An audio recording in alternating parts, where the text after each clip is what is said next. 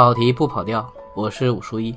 曾经一起的连续五天更新计划到了最后一期了，想想还是挺有趣的。其实自己一个人聊，对着话筒说一个小时也不是什么做不到的事情。可是把它拆成五期之后，其实工作量变大了，你们知道吗？要上传，要自己做封面，要等待审核，然后每一次重新的降噪、剪辑、导出，不如一口气把它录完。不过习惯了这种节奏，也算能够感受到，每次就讲一部电影，其实对于听的人来说也算是轻松吧。因为我自己也会回听一下。对了，还要插播一句，恭祝刀锋老师生日快乐，心想事成，苏门答腊。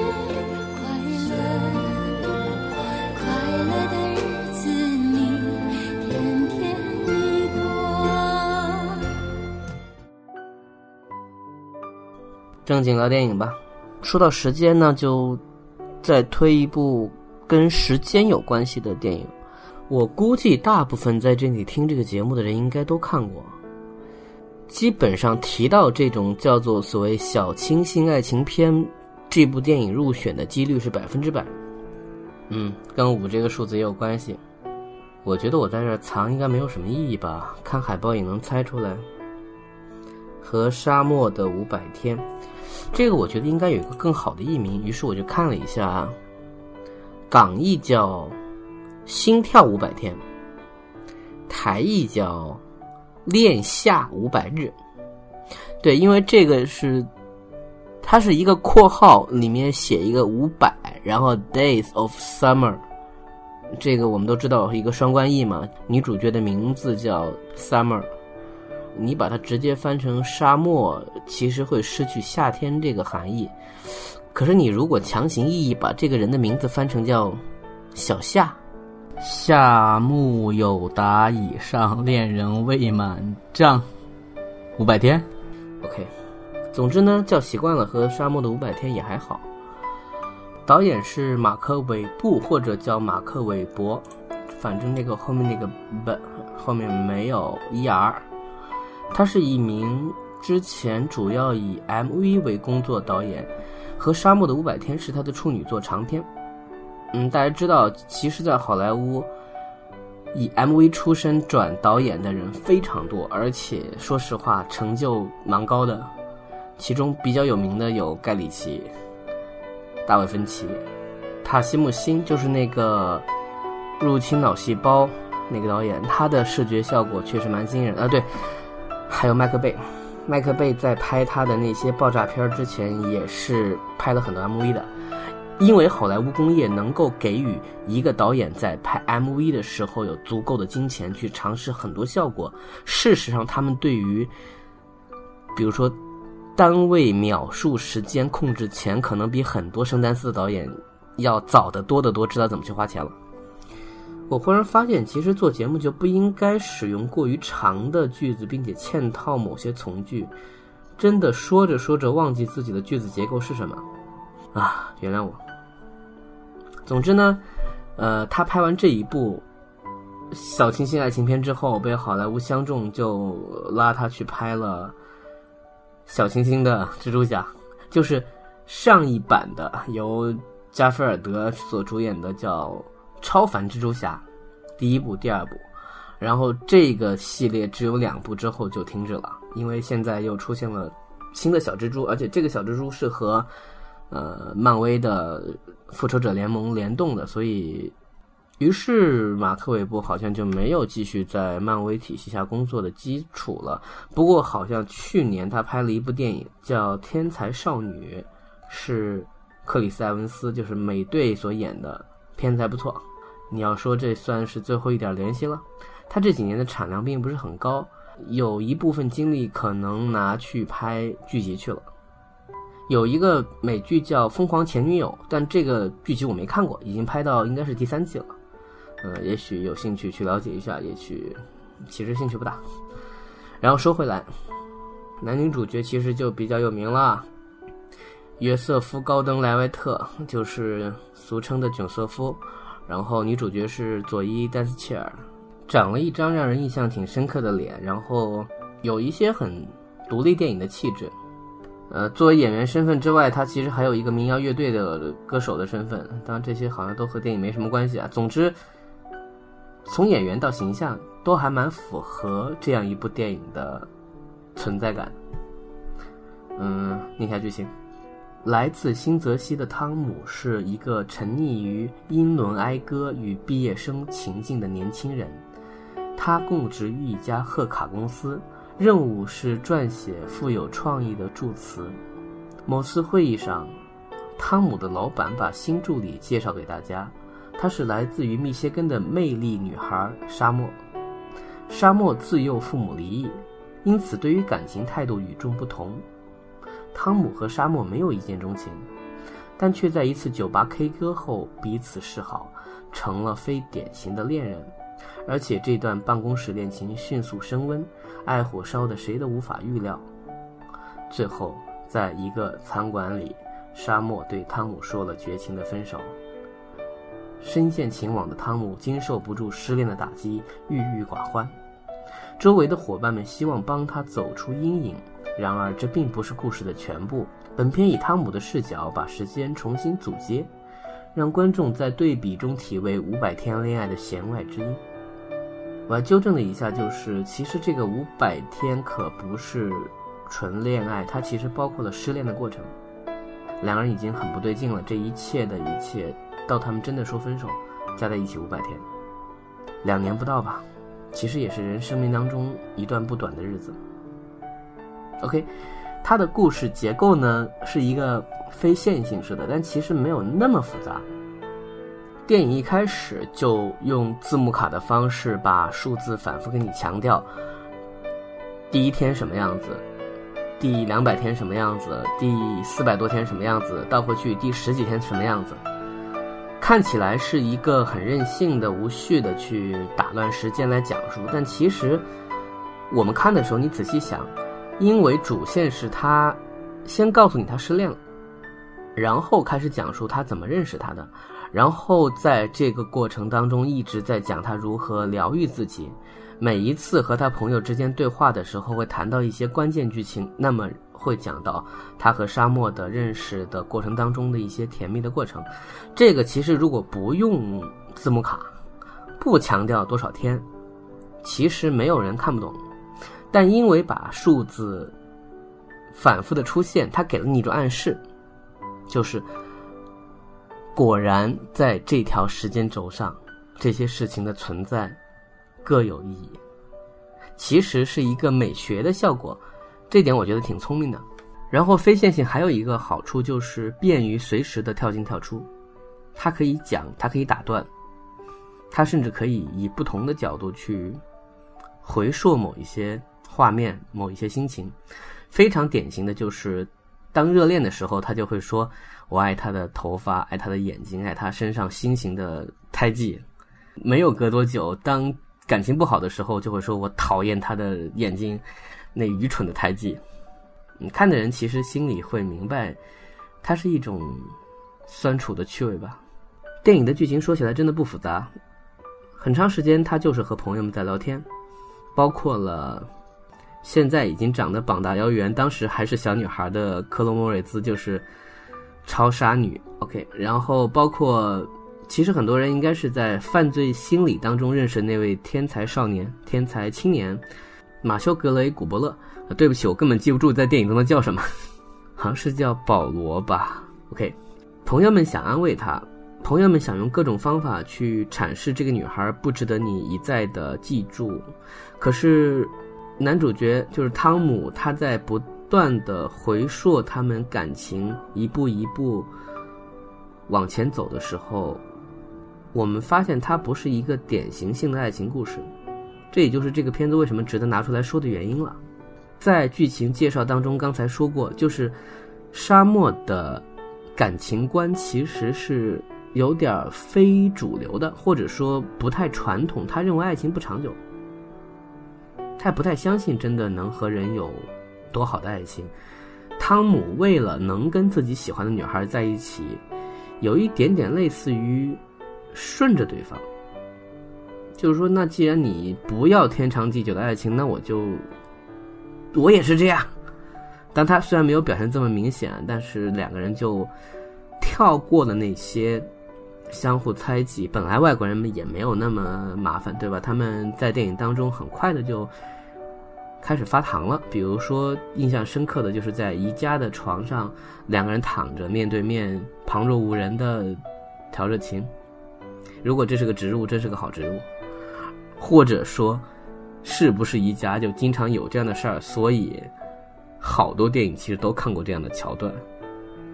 嗯，特别是一些喜剧片吧，就是两个人在房间里面，好像在自己家开心的聊着天儿，然后镜头一拉远，嗯，在宜家。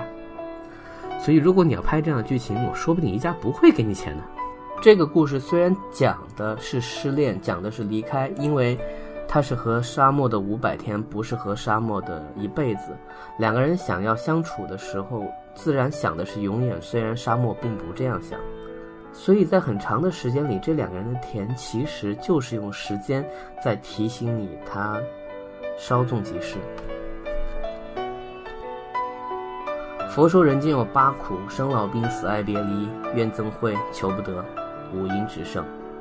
其实，在这些片子当中，让你觉得可爱的，并不是他讲述了怎么样的感情经历，而是有很多轻巧灵动的爱情细节。落花有意，流水无情。你觉得是真爱，别人觉得并不是，那怎么办？你大哭，你颓丧，你把你的生活毁掉。其实，所有的事情都在乎于你自己怎么看这份感情和你的关系。你骂他，你诅咒他，你还是忍不去找他。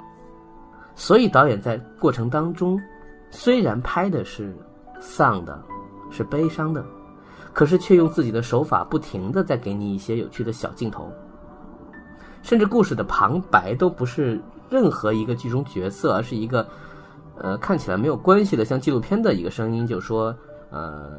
沙漠小时候如何如何，让汤姆几几年生，他们两个什么什么时候注定会相见？嗯，这不是一个爱情故事。你一开始觉得这只是一个故作姿态的旁白，到结尾你相信他说的是真的，是怎么一回事儿呢？这件事情涉及到剧透，但我觉得说出来也没什么。这是我很喜欢的一种剧本当中主题的结构方法，叫做互换价值观。两个演员的长相充分赋予了这两个角色，让人足够相信他们就是这样的人，以及就会做这样的选择。因为佐伊·丹斯切尔就长得很梦幻，所以当他说出“我就要这样，就要那样的时候”，我个人觉得虽然内容讨厌，可多少还是可以接受。男主角也是这样想的，可是到后面他发现对方真的甩起他就毫不手软，他痛苦，他绝望。当他把这一切放下之后，他去见沙漠。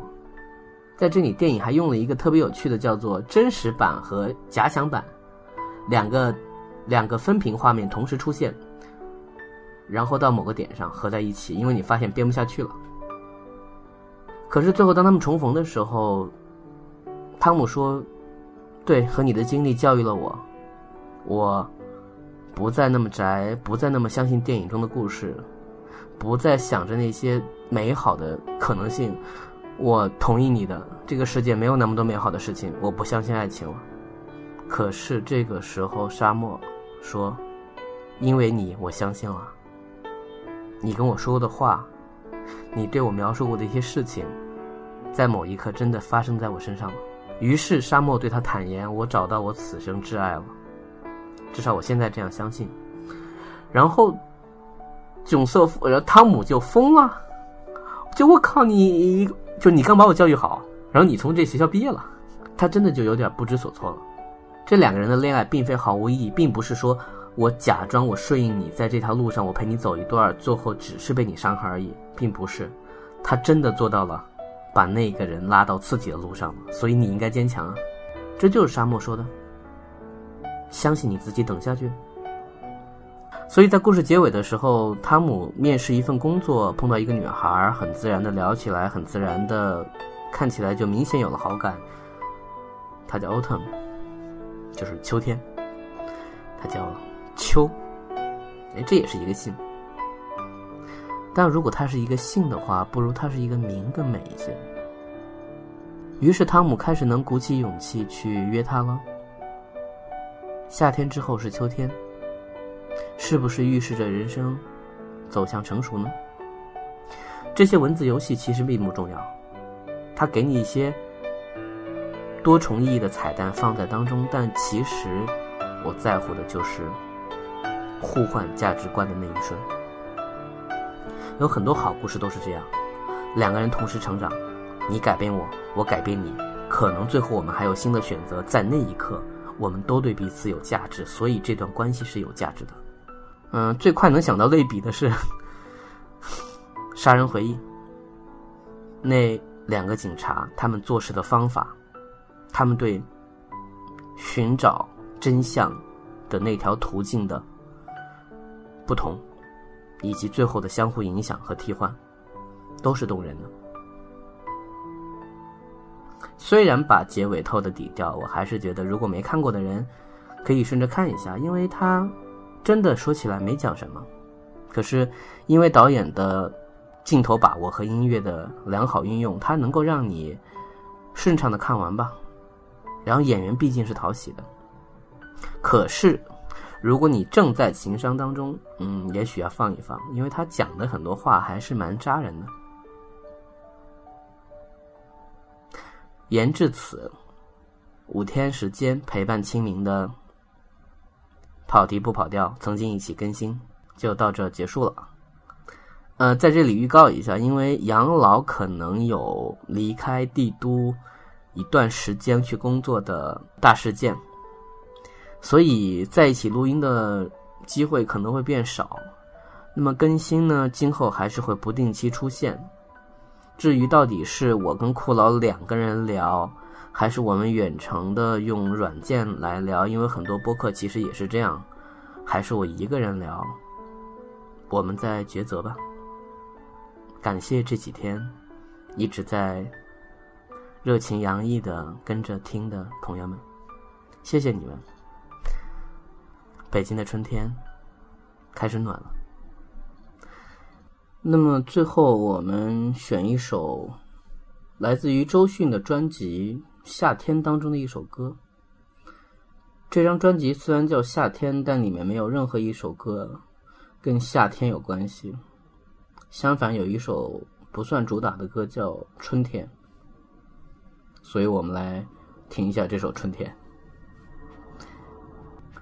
谢谢大家。如果暂时不能见面，那么早安、午安和晚安。停在遥远的山谷的列车，早已习惯了修炼的颜色，在黄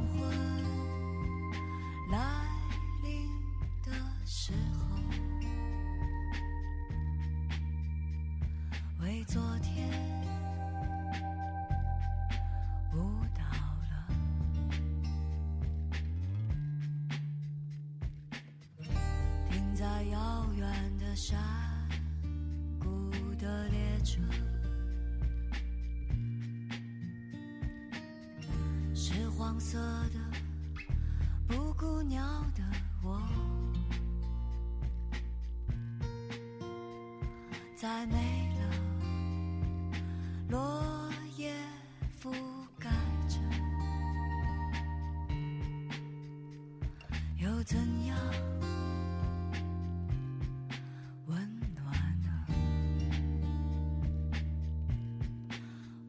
没想到。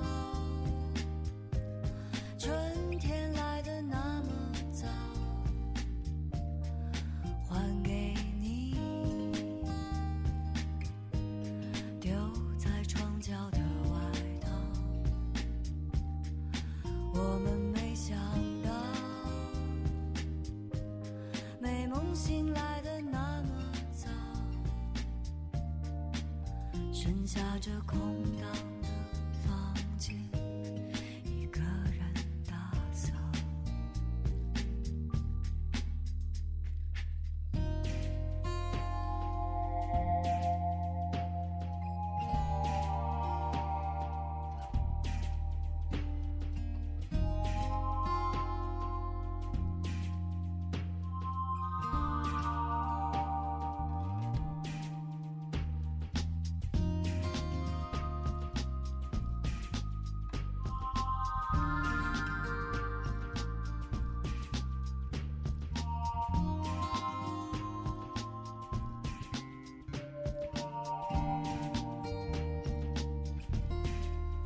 我们没想到